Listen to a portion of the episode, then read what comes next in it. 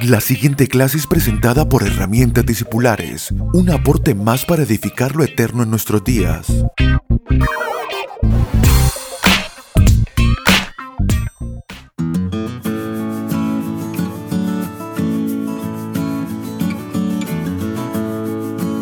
Saludos amados, bienvenidos a nuestra clase número 92 de herramientas discipulares. En esta clase estamos continuando acerca las virtudes de Cristo, del contentamiento y del regocijo. Estamos hablando desde las clases anteriores acerca de cómo, cómo añadir a nuestras vidas esta virtud, cómo trabajar en el alma para que aprenda a expresar, para que para que se aferre a la naturaleza de Cristo y manifieste las realidades espirituales porque de esto trata el Evangelio. El consejo que quiero darles acerca de cómo añadir gozo y regocijo a, su vida es pida al Espíritu Santo que le permita ver en usted cualquier vestigio de insatisfacción cuya raíz provenga de desear cosas que otros tienen, pero que no le permite disfrutar a usted lo que tiene. Deseche todo tipo de oraciones o justificaciones religiosas que defiendan posturas enfocadas en lo temporal, en lo material. El contentamiento es una eh, eh, virtud que opera de manera profunda y es por eso que se trata de, las intenciones del corazón. el contentamiento trata con cosas profundas del corazón que muchas veces no son tan visibles y se manifiestan en angustias cuando no, están no está trabajada el contentamiento en nuestras vidas se manifiesta en, angustias, en planes, en determinaciones, pero que en realidad no tienen el origen correcto. Número 7. Deseche la tristeza que no le produce madurez. Sabemos que hay una tristeza que es según Dios y es la que produce arrepentimiento, la cual ya hablamos en las clases acerca de arrepentimiento. Pero hay otras tristezas que no son según Dios y que producen en nosotros inmadurez. Esas hay que desecharlas y hay que pedir al Señor ayuda. Pero también el próximo consejo es pida ayuda en cuanto a pedirla a personas cuando hay tristezas, amarguras, cuando hay angustias y nuestra yo he visto una conducta repetitiva del alma es no pedir ayuda en el lugar correcto o directamente no pedir ayuda porque muchas veces el alma encuentra una dosis de algún tipo de alimento, aunque es extraño y aunque es dañino, así como los hombres muchos se alimentan de cosas que dañan el cuerpo, también el alma tiene sus alimentos que le producen algún tipo de satisfacción, pero que dañan profundamente y muchas veces no se pide ayuda justamente para permanecer en la misma posición de angustia y de tristeza y a veces las personas dicen, ¿y por qué nadie lo nota? ¿Y por qué nadie se acerca y nadie me ayuda? Otra excusa más que encuentra el alma para abundar en tristeza y en amargura. Más bien, usted es responsable de su madurez espiritual y de salir de donde usted está, de cualquier tristeza y cuando usted está en amargura, rodéese de personas que muestran fruto de alegría en medio de adversidad. No busque ayuda solamente de amigos o de personas que lo van a oír, pero no lo van a provocar a usted a la madurez, sino más bien rodece de personas que han mostrado algún grado mayor de madurez que el que usted ha alcanzado. Siempre habrá. Y si, y si no, si usted no lo encuentra, entonces estamos en serios problemas, porque realmente eso siempre Dios va a poner a nuestro alrededor o pondrá algún acceso a personas con un mayor grado de madurez para trabajar en estas cosas puntuales.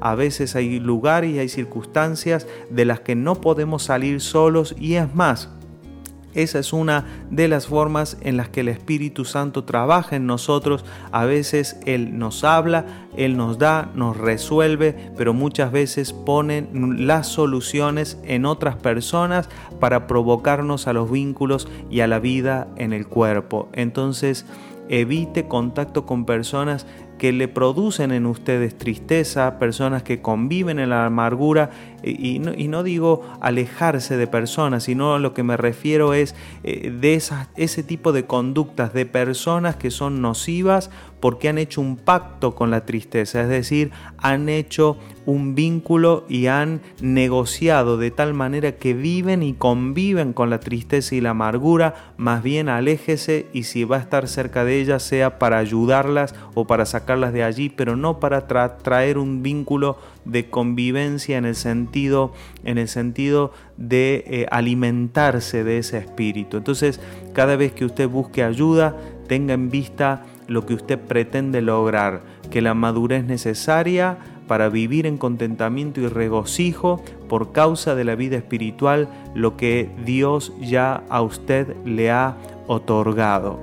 Quiero decirles para terminar este, esta virtud, que la virtud del contentamiento y del regocijo son sumamente importantes para desarrollar y expresar la iglesia en la tierra.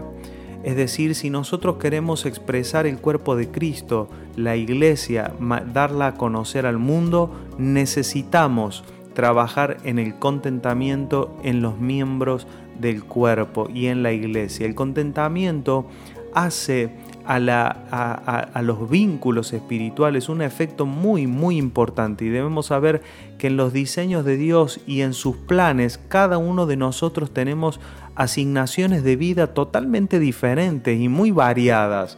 El Evangelio no es un lugar al cual yo voy y busco algo que necesito para lograr mi objetivo. No, el Evangelio tiene su propio objetivo y sus propios recursos y nos busca a nosotros para que nos sumemos a ese diseño. Es totalmente al revés a lo que la religión muchas veces propone. La religión siempre tendrá eh, eh, propondrá una forma de evangelio como una fuente de recursos. Bueno, yo voy al evangelio cuando necesito que oren por mí, necesito una palabra, necesito un milagro, pero el verdadero evangelio lo que hace es venir a buscarnos a nosotros para sumarnos a un diseño que nos excede. Y en esos diseños las intenciones son claras, eh, en ese diseño la manera en que Dios ha dispuesto nuestras vidas son diversas, no podemos prever a quien Dios ha previsto para atravesar ciertas circunstancias, ciertas situaciones. En el, en el, cuerpo de Cristo hay miembros que son honrosos, hay miembros que deben ser protegidos, igual que en el cuerpo. Hay miembros que son protegidos, hay otros que son expuestos, las manos están expuestas al riesgo, pero el corazón es un miembro guardado y custodiado por toda una estructura entonces, eh, para cada uno de nosotros hay diferentes circunstancias y es importante entender que no vamos a vivir todos las mismas situaciones. Por eso, cuando nosotros vemos a otros hermanos atravesar por situaciones, algunas de alegría, de gozo, otras de, de, circunstancias de adversidad, no debemos ni temer ni tampoco anhelar eh, sí podemos anhelar, pero no podemos permitir esa forma eh, de deseo que eh, nos debilita en la fe y que nos deja en imaginación, sino más bien contentarnos con aquello, porque a cada persona y a cada cuerpo le corresponde un nivel de beneficios de eh, em, eh, a, cada, a cada miembro del cuerpo tiene su alimento, su recompensa espiritual. Por lo tanto debemos alegrarnos de cualquiera sea nuestra asignación y pedirle al Señor que nos revele eso. Entonces cuando hay capacidad de contentamiento y regocijo espiritual, podemos vincularnos con personas y trabajar con ellas sin tener expectativas humanas o deseos humanos que entorpezcan el crecimiento y la manifestación del cuerpo de Cristo. En la diversidad de los miembros del cuerpo de Cristo es necesario que los vínculos, es decir, una mano no puede pedir que todo el cuerpo sea mano. Eh, eh, el riñón no puede decir yo soy genial como riñón, quiero que todos sean riñón. Cada miembro tiene que encontrar la manera de vincularse en lo variado que es el cuerpo. Cada miembro tiene su asignación, cada miembro tiene las circunstancias a las que se ve expuestas, pero hay vínculos entre ellos porque en el cuerpo funciona el contentamiento y el regocijo. Cada miembro está agradecido a Dios por lo que le ha tocado eh, eh, enfrentar y producir y contento con eso para producir vida. Un fuerte abrazo y hasta nuestra próxima clase. Chau, chau.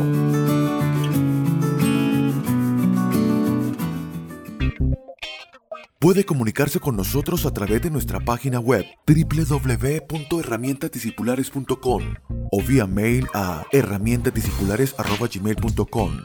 Síganos a través de las redes sociales en YouTube, Facebook e Instagram como arroba Abel Gracias por estar aquí.